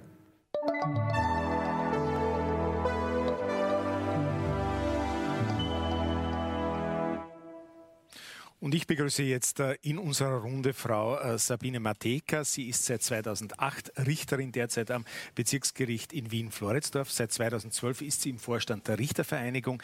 Im November 2013 wurde sie Vizepräsidentin und seit November 2017 äh, ist sie Präsidentin der Vereinigung der österreichischen Richterinnen und Richter. Wir haben es bereits angesprochen. Sie haben auch eine Stellungnahme abgegeben, eine sehr umfangreiche zu diesem Paket zum Thema Fußfessel, um gleich da anzuknüpfen. Warum sind Sie äh, eigentlich auch dagegen? In, in, Deutschland gibt es dieses Instrument äh, bei bedingter Entlassung aus einer Sicherungsmaßnahme ja auch. Mhm. Auch in Deutschland wird das kritisch gesehen. Also zum einen, äh, zum anderen ist äh, haben wir mehrere Befürchtungen. Äh, zum einen ist es natürlich ein schwerer Grundrechtseingriff, das wird ja auch in den Erläuterungen klar dargelegt, also dessen ist man sich ja auch bewusst. Äh, das heißt, der Einsatz dieser Fußfessel oder elektronischen Überwachung, wie auch immer die dann ausschauen wird, äh, ist ja von Haus aus schon in diesem Entwurf sehr, sehr eingegrenzt. Es braucht die Zustimmung etwa des bedingt Entlassenen. Ähm, es gibt auch nur so punktuell die Möglichkeit, hier dann tatsächlich eine Kontrolle auszuüben. Also da wird, man, muss, man sitzt da jetzt nicht 24 Stunden vom Bildschirm Bildschirm und sieht die ganze Zeit, wo bewegt sich der. Also das, das ist ja eine, eine falsche Illusion, die hier vielleicht erzeugt wird, sondern man schaut wirklich nur sehr punktuell hinein. Das muss auch regelmäßig gelöscht werden. Also es gibt datenschutzrechtliche Probleme, die damit verbunden sind äh, und, und vieles mehr. Das heißt, ähm, der Schutz, den äh, diese Maßnahme versucht zu bieten oder, oder der Eindruck, der hier erweckt wird, ist vielleicht äh, ein, ein, bisschen täuschend. Das heißt, er, er, vermittelt vielleicht sozusagen eine falsche Sicherheit, ja, die, er, die er in Wahrheit nicht, nicht gewährleistet. Also unsere Befürchtung ist auch, dass hier ein sehr schwerwiegender Eingriff in Grundrechte vorgenommen wird, in der Realität es aber keine sehr große Auswirkung haben wird, ja, weil ähm, wie gesagt, 24 Stunden kontrolliert das niemand. Äh, man kann sich natürlich auch übers Internet verabreden oder, oder austauschen, ohne dass ich irgendwo mhm. hingehe. Äh, es wurde schon angesprochen, wenn ich eine Tat verüben möchte und den, den Willen habe, dann marschiere ich drauf los, ob ich eine Fußfessel habe oder nicht. Also gewisse Dinge werden wir damit nicht verhindern können und zu sagen, es wird ein bisschen eine falsche Sicherheit möglicherweise hier auch vorgespielt. Mhm. Äh, kommen wir vielleicht zurück zu diesem religiös motivierten Extremismus. Sie lehnen das ja, wenn ich das richtig verstanden habe und interpretiert habe, auch ab. Aber warum eigentlich? Äh, unterscheidet sich dieser vorgeschlagene Tatbestand nicht doch ganz wesentlich von bestehenden, die schon äh, jetzt vorgesehen sind, sozusagen? Es geht ja in der Motivation mhm. doch um ganz etwas anderes. Es ist nur die Motivation, die hier herausgestrichen wird, aber im Inhalt ist es im Wesentlichen deckungsgleich mit den bereits bestehenden Tatbeständen der staatsfeindlichen Verbindung und der staatsfeindlichen Bewegung. Also auch den Straftatbestand, wenn man das nebeneinander liest, das ist praktisch wortgleich in vielen äh, Passagen. Das heißt, es geht geschützt wird dasselbe Rechtsgut und es sind im Wesentlichen dieselben Tathandlungen, die hier vorausgesetzt werden. Das heißt, äh, die meisten Juristen gehen davon aus, dass das, was hier in diesem neuen Straftatbestand beschrieben ist, auch bereits unter den bestehenden Straftatbeständen äh, abhandelbar wäre. Das heißt, dieser Mehrwert äh, sozusagen ist, ist, ist, nicht erkennbar und äh, daher stellt sich die Frage, wofür braucht man dann einen weiteren Tatbestand? Strafrecht ist immer Ultima Ratio. Das heißt, nur wenn ich wirklich eine Lücke habe, wenn ich etwas brauche, dann sollte hier tatsächlich ein neuer Straftatbestand geschaffen werden. Mhm. Ähm, jetzt ähm, ist es ja so, dass dieses ganze Paket, und äh, Herr Pürstner hat mich vorhin, äh, während der Beitrag gelaufen ist, darauf aufmerksam gemacht, dass man äh, nicht immer nur von einem Terrorbekämpfungsgesetz sprechen darf und soll, sondern von einem ganzen Paket eben hier äh, sprechen muss. Äh, dieses äh, Paket reicht ja in viele mhm. andere Gesetze auch hinein. Zum Beispiel eine Änderung des Gerichtsorganisationsgesetzes wäre damit auch verbunden. Geplant sind dann eigene Gerichtszuständigkeiten. Mhm. Ähm, dagegen sind sie, jetzt könnte man sagen, klar, weil sie wollen sich nichts wegnehmen lassen. Auf der anderen Seite muss man nicht sagen, zum Beispiel bei Wirtschaftsstrafverfahren mhm. oder Verfahren nach dem Finanzstrafgesetz gibt es das ja auch. Warum nicht auch dann in so einem Fall? Ähm, da geht es nicht ums Wegnehmen, sondern da geht es darum, dass äh, hier vorgeschlagen wird, dass an einem Gericht äh, nur ganz bestimmte Richter ausgewählt werden, die diese Strafsachen, nämlich terroristische Straftaten, darüber entscheiden. Und äh, es gibt das bereits, es gibt es mit organisierter Kriminalität, mit Wirtschaftsstrafsachen, Sexualdelikte, also da gibt es solche Spezialzuständigen bereits äh, bei den Gerichten. Ähm, wir sehen nur hier keine Notwendigkeit. Zum einen, weil sozusagen das rechtlich nicht so komplex ist, dass man sich hier jetzt wahnsinnig spezialisieren müsste als Richter, ja, von der rechtlichen Seite her. Und auf der anderen Seite, weil hier ein gewisses Gefährdungspotenzial besteht. Das heißt, wenn ich äh, hier den, äh, die beiden Richter an dem Gericht auswähle und sage, das sind die beiden Richter, die entscheiden äh, bei Verfahren über terroristische Straftaten, dann setze ich die natürlich auch einem gewissen äh, Gefährdungspotenzial aus, weil man dann genau von außen weiß, ja, das sind diese beiden Personen, die darüber entscheiden werden. Was gibt es denn jetzt explizit Positives, was Sie zu sagen haben über dieses äh, Paket? Reden wir mhm. zum Beispiel über diese geplanten Fallkonferenzen. Das mhm. ist ja, glaube ich, etwas, was Sie durchaus äh, positiv sehen. Das sehen wir sehr positiv. Also das ist sicherlich eine positive Entwicklung. Kann man das, das ein bisschen erklären, auch was ja, sich dahinter es, also es, es, sind zwei Dinge, die hier vorgeschlagen werden. Das eine ist diese Entlassungskonferenz. Das heißt, zum Zeitpunkt der, oder vor der bedingten Entlassung soll es eine Entlassungskonferenz geben, wo sehr viel mehr Informationen generiert werden soll, als wir jetzt haben. Äh, wir bekommen jetzt äh, zum Zeitpunkt der Entscheidung über die bedingte Entlassung zwar einen Bericht aus dem Strafvollzug. Da fließt natürlich ein eine gewisse Information von der Bewährungshilfe, allenfalls von den Radikalisierungsmaßnahmen, die vielleicht schon in Haft waren. Aber es ist doch ein sehr beschränktes Bild, das wir haben. Diese Entlassungskonferenz soll das jetzt ausweiten. Also man soll Sicherheitsbehörden, auch äh, Verfassungsschutz und so weiter einbinden. Das heißt, gerade diese Informationen, ja, die wir für diese Täter, von denen wir heute sprechen, brauchen, um zu sagen, naja, welche Weisungen soll ich denn überhaupt erteilen? Was braucht es denn überhaupt? Ja, was macht denn Sinn, um den sozusagen in den nächsten Jahren während der, der Probezeit zu begleiten? Äh, genau diese Informationen, die haben wir jetzt nicht. Und diese Entlassungskonferenz mit Einbindung der Sicherheitsbehörden, die würden uns hier zusätzliche Informationen geben, sodass wir wesentlich punktgenauer auch Weisungen aussprechen könnten. Es gibt die gerichtliche Aufsicht, die hier hier auch erweitert wird. Also auch hier eine weitere gerichtliche Kontrolle dann noch in dieser Zeit. Äh, und das ist definitiv positiv. Und auch diese Fallkonferenzen dann im Zuge der Aufsicht, also eine laufende Kontrolle, eben genau das, was die Kommission, die Untersuchungskommission ja auch bemängelt hat, ja, dass die Informationen nicht zusammengeführt werden. Also wenn wir hier in diesen Fallkonferenzen die Möglichkeit haben, äh, das Gericht wird informiert, die Bewährungshilfe, äh, die Radikalisierungsvereine, Sicherheitsbehörden, hier kommen Informationen zusammen. Hier sieht man auch, ist was zu ändern. Solche Weisungen können ja auch angepasst werden. Zum Zeitpunkt der Entlassung habe ich vielleicht einen anderen Bedarf als ein Jahr später, wenn ich sehe, wie hat er sich denn entwickelt jetzt draußen in der, in sozusagen auf freiem Fuß. Ja. Also das ist ganz, ganz positiv. Also wenn das so umgesetzt werden kann, ist das definitiv eine Verbesserung. Dann sage ich fürs erste Mal äh, Danke und würde jetzt gerne wieder eine Runde mit Ihnen, äh, meine Damen und meine Herren, äh, machen. Von dem, äh, was wir auch jetzt gehört haben, beziehungsweise von dem, was auch schriftlich äh, hereingekommen ist in der Begutachtungsphase. Äh, Herr Mara, können Sie sich denn vorstellen, was nehmen Sie mit oder nehmen Sie auf auch oder würden Sie sich vorstellen können, wo könnte man Dinge ändern, abändern und wo sozusagen fährt die Eisenbahn drüber? Also ich glaube, die Ausführungen der Frau Präsidentin waren für mich äh, sehr eindrucksvoll, ja? denn sie sagen ein grundsätzliches Ja zu dem, was äh, gerade auch die Untersuchungskommission festgestellt hat. Vernetzung ist das Zauberwort.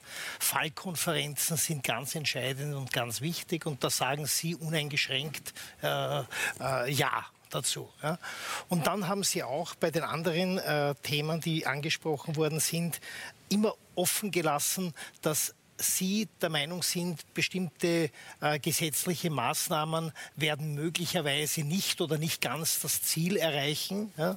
Äh, und ich wiederum sage Ihnen, es gibt halt auch Expertinnen und Experten, die sagen, naja, die werden das Ziel erreichen und möglicherweise liegt die Wahrheit auch in der Mitte.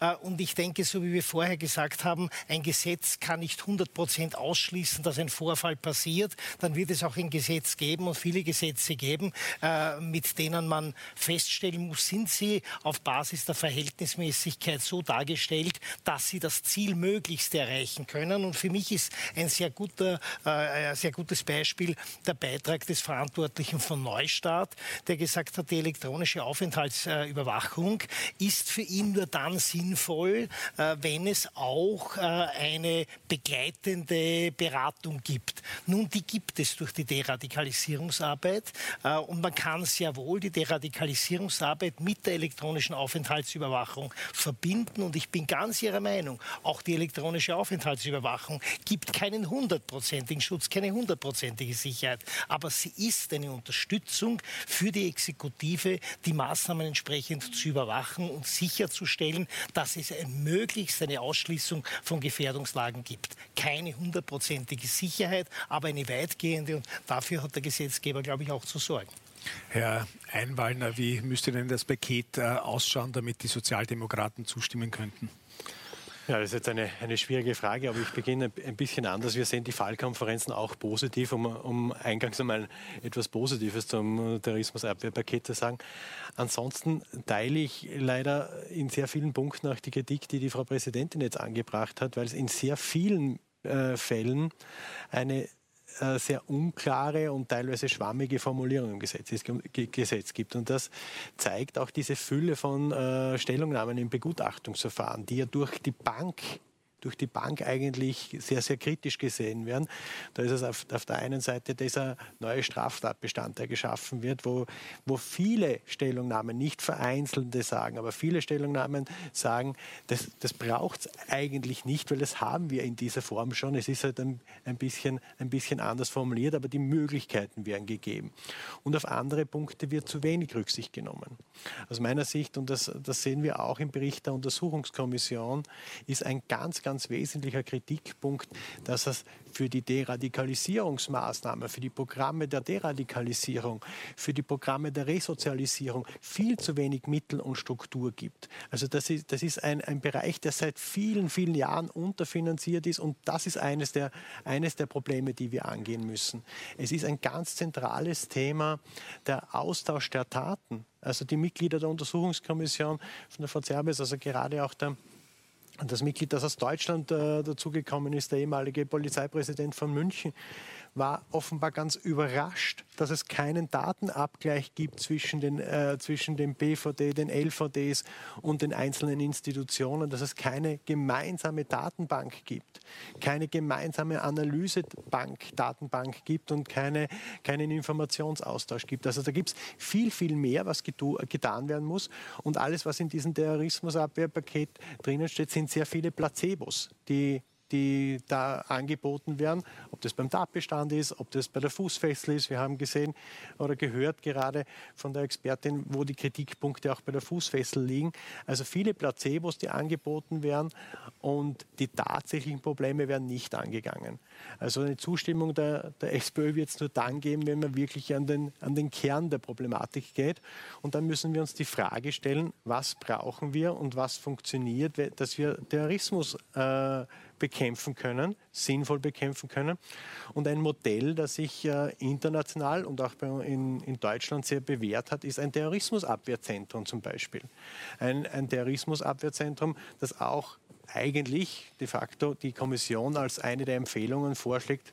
Die Frau Zerbis nennt es Plattform, aber es braucht eine Plattform oder ein Terrorismusabwehrzentrum, wo alle Informationen zusammenfließen, wo alle Akteure, die sich mit dem Thema Terrorismusab Terrorismusabwehr beschäftigen, regelmäßig zusammensitzen und strategisch dann auch gemeinsam vorgehen können. So etwas braucht es viel mehr wie eine, eine sehr schwammige Formulierung eines neuen Tatbestandes oder eine noch nicht klar nachvollziehbare neue Regelung der, der Fußfessel, weil da, das ist ein kompletter Paradigmenwechsel zu der Fußfessel, wie wir sie derzeit haben. Mhm. Frau Crisper, äh, jetzt nehme ich an, Sie werden sich nicht wesentlich unterscheiden äh, von der Haltung äh, der SPÖ äh, in dieser Frage oder doch? Und wenn ja, in welchen Punkten? Damit wir uns nicht wiederholen? Ja, nun, ich denke, es ist auch eine grundsätzliche Frage, will ich primär auch die Radikalisierung, Radikalisierung äh, verhindern und Straftaten verhindern oder fokussiere ich mich auf neue Straftatbestände, weil man auch gut natürlich verkaufen kann, wenn es zu Verurteilungen kommt. Das ist leichter zu verkaufen für die Politik, als wenn ich Straftaten verhindere durch eine vernünftige und fundierte Präventionsarbeit.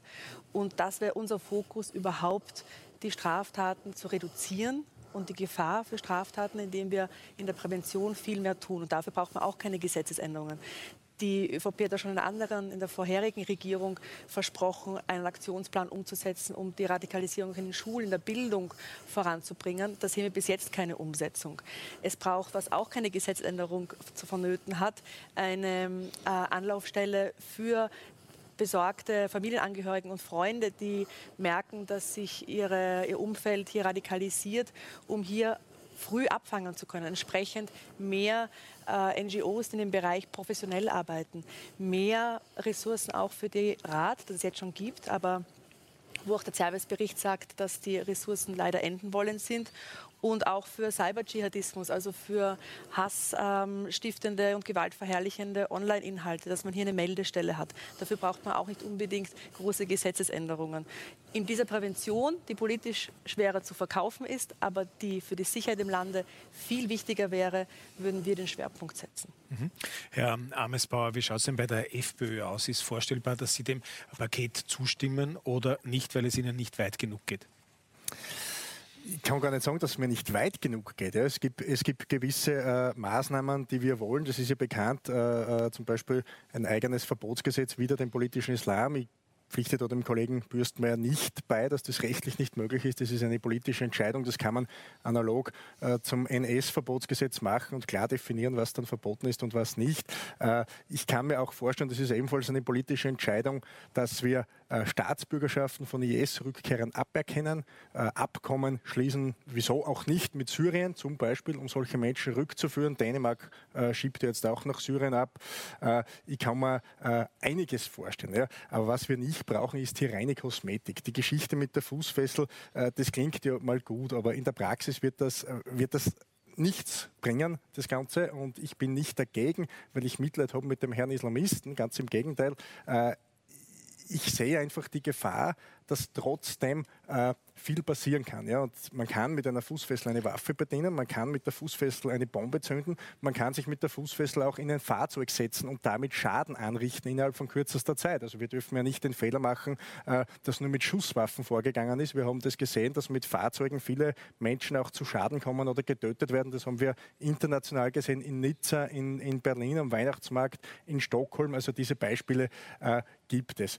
Ja, wie gesagt, es gibt, es gibt einige wenige Dinge, die ich für sinnvoll erachte, aber ich glaube nicht, dass wir jetzt hier Gesetze großartig neu schaffen müssen, großartig ändern müssen. Wir müssen den Rechtsrahmen ausschöpfen. Wir müssen äh, insbesondere auch die Zuwanderung äh, wieder mehr einbremsen. Das ist ja äh, das Hauptproblem bei dem Ganzen. Das haben wir gesehen 2015 bei den Flüchtlingsströmen, dass da viele mit radikalen äh, Gedanken gut gekommen sind, gezielt in den Asylwerberunterkünften rekrutiert haben und ihre Ideologie äh, verbreitet haben. Und da wundert es mich schon, dass im Jahr 2020, wo zu Beginn des Jahres der Herr Innenminister gesagt hat, naja, es kommt äh, niemand ohne Gesundheitszeugnis aufgrund von Corona nach Österreich. Er hat gesagt, wir haben eine de facto Nullzuwanderung und dann haben wir im Jahr 2020 äh, ein Plus von äh, über 10 Prozent bei den, bei den Asylanträgen. Also da gehört eingesetzt und nicht irgendwelche kosmetischen äh, Dinge. Und ich möchte das nochmal bekräftigen, was ich vorher gesagt habe. Ich bin der Meinung, dass das Ganze zuerst ein Ablenkungsmanöver war, eine Inszenierung und dann letztlich auch ein, ein Hüftschuss, der nicht ordentlich durchdacht ist. Okay, also Zustimmung nein. Na, das weiß ich noch nicht, aber okay. zum, zum gesamten Paket Gut. eher nein. Okay, äh, Herr Bürstmeier, äh, wie schaut es denn jetzt äh, bei, äh, bei, Ihnen aus, äh, nach all dem, was Sie gehört haben und äh, bisher auch gelesen haben in den Stellungnahmen? Ähm, wo sind Sie dann am ersten der Meinung, dass man vielleicht vom einen oder anderen sich verabschieden wird müssen, auch in der Diskussion mit der ÖVP? Werden Sie darauf drängen? Also äh, zunächst einmal befürchte ich, äh, dass der Kollege Amesbauer und die FPÖ einem Paket überhaupt nur dann zustimmt, wenn drüber steht Anti-Ausländer. Ähm, äh, ich ich finde es immer wieder faszinierend, wie, wie, wie, wie, rasch Sie den Bogen in diese Richtung schlagen können. Aber ich glaube, das ist ja Ihr, Ihr politisches Geschäft. Ähm, ich möchte ehrlich gestanden den Verhandlungen mit unserem Koalitionspartner jetzt nicht vorgreifen. Ähm, es ist in den letzten Wochen ein bisschen eingerissen, dass man auch in der Koalition einander öffentlich was ausrichtet. Ähm, ich halte das nicht für gut. Ähm, es gibt Klärungsbedarf. Es gibt fundierte Kritik. Äh, an dem hier in Rede stehenden Straftatbestand äh, in die Richtung, dass er, wie viele Kritikerinnen sagen, eigentlich nicht nötig ist. Es ist uns zumindest nicht vorgeworfen worden, dass er überschießend ist oder schweren Schaden anrichtet. Äh, aber das alleine äh, sollte nicht genügen, um neues Strafrecht zu schaffen. Ähm, Darf ich Sie zwingen, vielleicht ein bisschen zu konkretisieren, wo dieser Klärungsbedarf besteht, zum Beispiel, den Sie ansprechen? Ob man den Tatbestand tatsächlich braucht ja. und wie man, ihn, wie man ihn formuliert. Und äh, ich, aus den Gründen, die ich schon genannt habe, auch wie man ihn erläutert ähm, nämlich äh, unter strikter Beachtung der weltanschaulichen und religiösen Neutralität, weil uns sonst flapsig ausgedrückt das Ding möglicherweise vor dem Verfassungsgerichtshof um die Ohren fliegt und das wollen wir nicht. Ähm, das ist der Klärungsbedarf, den es gibt. Ähm, das ist aber nur ein Aspekt äh, unter, unter, einer ganzen Menge dieses äh, sogenannten Pakets. Und was ich schon äh, sagen möchte, äh, ich gehe und wir Grüne gehen davon aus, dass es in der Bekämpfung des Terrorismus, in der wirksamen Bekämpfung des äh, Terrorismus, wenn es hochkommt, um 10 Prozent Repression geht und um 90 Prozent Prävention. Prävention heißt äh, auf vielen verschiedenen Ebenen, dass Nachrichtendienste miteinander reden dass aber auch innerhalb des jetzt noch sogenannten BVD ähm, die, die, die beiden Säulen, dass die, wenn man die auseinander dividiert werden, dass die rasch Informationen austauschen können, dass dieser Informationsfluss gesichert ist, dass bei bedingten Entlassungen die Informationen vorliegen und auch nach der Entlassung eines Straftäters die entsprechenden Stellen diese Informationen kriegen. Das D-Rat, also die, die, äh, eine Organisation, die ganz wichtige Deradikalisierungsarbeit leistet, dass die, so wie das die Zerbis-Kommission vorgeschlagen hat, ähm, auf finanziell gute Füße gestellt werden und auch auf solide rechtliche Beine gestellt werden. Das sind alles Aspekte der Prävention, äh, bis hin dazu, dass wir bestimmten Straftätern, ob es uns gefällt oder nicht, wir können sie nicht in Luft auflösen, ähm, immer wieder versuchen müssen, Angebote zu machen, umzukehren, äh, sich sozusagen wieder zurück einzufinden in dieser Gesellschaft. Es hilft uns ja nichts, wenn wir diese Menschen mehrere Jahre wegsperren, dort überhaupt nicht mit ihnen arbeiten, geradezu zusehen, wie sie sich dort weiter radikalisieren ähm, und äh, sie dann früher oder später, weil äh, die Strafe abgelaufen ist, auf freien Fuß setzen müssen und nicht einmal irgendwo hinabschieben können, weil sie nämlich nur die österreichische Staatsbürgerschaft haben. Das heißt, es braucht Prävention, Prävention, Prävention. Und das ist mit Sicherheit ein Punkt, ähm, über den wir mit unserem Koalitionspartner noch intensiv sprechen werden. Unter anderem auch, weil dieses, diese Prävention äh, eine Menge Geld braucht. Und über dieses Geld wird noch zu reden sein. Okay. Mhm. Frau Mateka dazu. Und dann habe ich noch eine Frage ja, an Sie. Nur einen äh, Satz. Ähm ich möchte noch zu dieser äh, Bestimmung über die Fußfessel äh, ergänzen. Der Anwendungsbereich ist wahnsinnig schmal, ja, weil ich darf es nur dann anordnen, wenn sonst ich davon ausgehen muss, dass die Weisungen nicht befolgt werden. Das heißt, einer, bei dem ich davon ausgehe, die Weisung wird reichen und die Betreuung, dem darf ich sie gar nicht geben. Äh, es ist unbedingt notwendig, um das weisungsgemäße Verhalten sicherzustellen. Das heißt, das muss schon eine sehr gefährliche, sehr radikalisierte Person sein, von der ich ausgehe, sie wird sich nicht an die Weisungen halten. Dann stelle ich mir als Richterin, wir haben das auch intern schon diskutiert, die Frage, kann ich den dann überhaupt bedingt entlassen?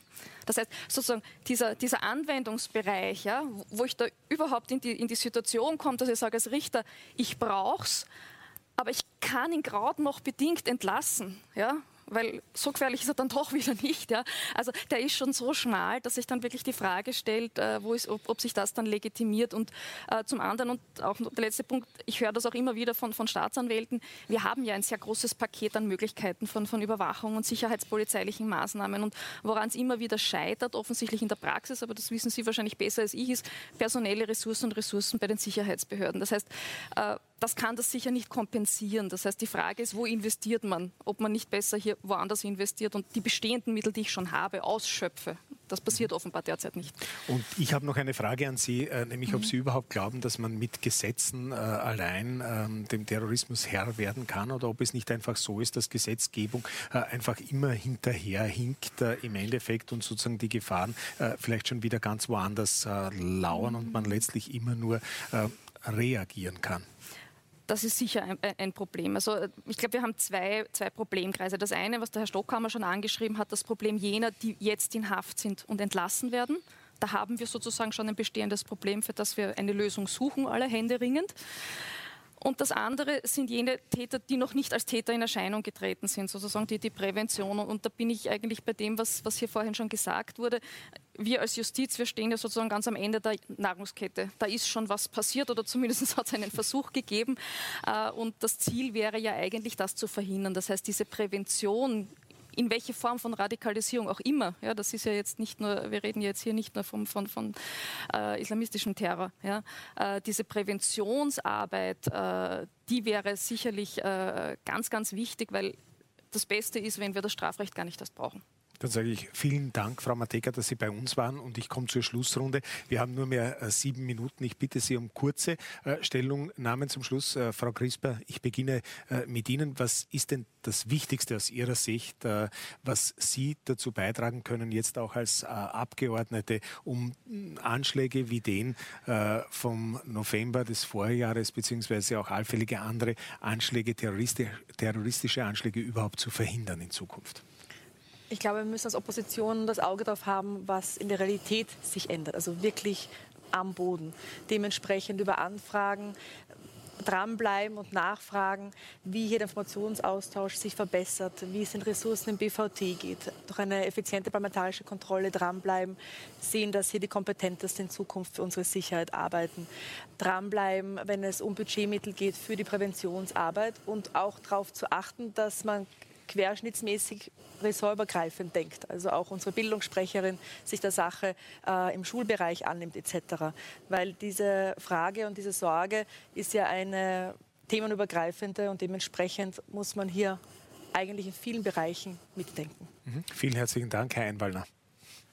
Ja, ich habe es eingangs schon versucht, ein bisschen zu skizzieren. Wir haben einen sehr, sehr konkreten Vorschlag auch vorgelegt, wie wir eine neue, aus unserer Sicht äh, bessere und moderne Sicherheitsarchitektur entwerfen könnten für Österreich. Und da braucht es nicht einzelne Gesetzesänderungen, sondern sollte man ein bisschen größer denken. Ich habe gesagt, es braucht eine, eine richtige und große Reform der Nachrichtendienste, also mit einer klaren Trennung. Ich bin der Meinung, dass es äh, neben dem Trennungsgebot, also Polizei und Nachrichtendienst zu trennen, auch ein gesamtstaatliches Lagezentrum braucht, einen gesamtstaatlichen politischen Verantwortlichen für die, für die Nachrichtendienste und in weiterer Folge eben dann auch ein Terrorismusabwehrzentrum, wie ich es in der Diskussion schon ausgeführt habe, um wirklich auch äh, organisatorisch das herauszuholen, welche Möglichkeiten wir schon haben. Also wie gesagt, es ist nicht ein Mangel an Gesetzen und polizeilichen Befugnissen vorhanden, sondern es scheitert eher an den personellen Ressourcen und an den finanziellen Ressourcen. Und das zieht sich durch von der Prävention äh, bis zur Deradikalisierung bis hin dann wirklich auch bei der täglichen Arbeit in der Polizei. Dankeschön, Herr Amesbauer. Ja, wir werden uns das äh anschauen. Äh, es ist ja heute vom Innenminister, aber auch von den Kollegen äh, Mara und Bürstmeier angeboten worden, mit uns in Verhandlungen noch einzutreten. Da sind wir inhaltlich natürlich bereit, weil wir sagen ja jetzt nicht, wir sind dagegen, wir haben eine staatspolitische Verantwortung und wir alle, wie wir hier sitzen, äh, wollen, dass der Staatsschutz, dass der Verfassungsschutz in Österreich so funktioniert, wie er funktionieren muss zum Schutz der Bürger und der öffentlichen Sicherheit. Das ist das eine. Knackpunkt meiner Sicht ist, dass die Informationsweitergabe und der Informationsaustausch verbessert wird, weil wir haben ja gesehen, und das sehen wir schon länger, dass im BVD jetzt die Informationsgewinnung und die Analyse recht gut funktioniert, aber die Informationsverwertung nicht, äh, der Informationsaustausch zwischen dem BVD, zwischen den Landesämtern, aber auch zwischen den Nachrichtendiensten beim Heer und auch äh, die Berichtskultur jetzt an die Staatsanwaltschaft, dass man äh, ja, potenzielle Gefährder äh, wirklich auch der Justiz zuführt. Das ist für uns ein Knackpunkt, dass das verbessert wird, ebenso wie der Ausbau einer echten und effizienten parlamentarischen Kontrolle. Kontrolle. Dankeschön, Herr Büstmeier. Sie haben gefragt, was ist das beste Mittel gegen, gegen Terrorismus? Also äh, mir fallen ein paar ein oder ein paar Begriffspaare. Das eine ist Rechtsstaatlichkeit und Präzision.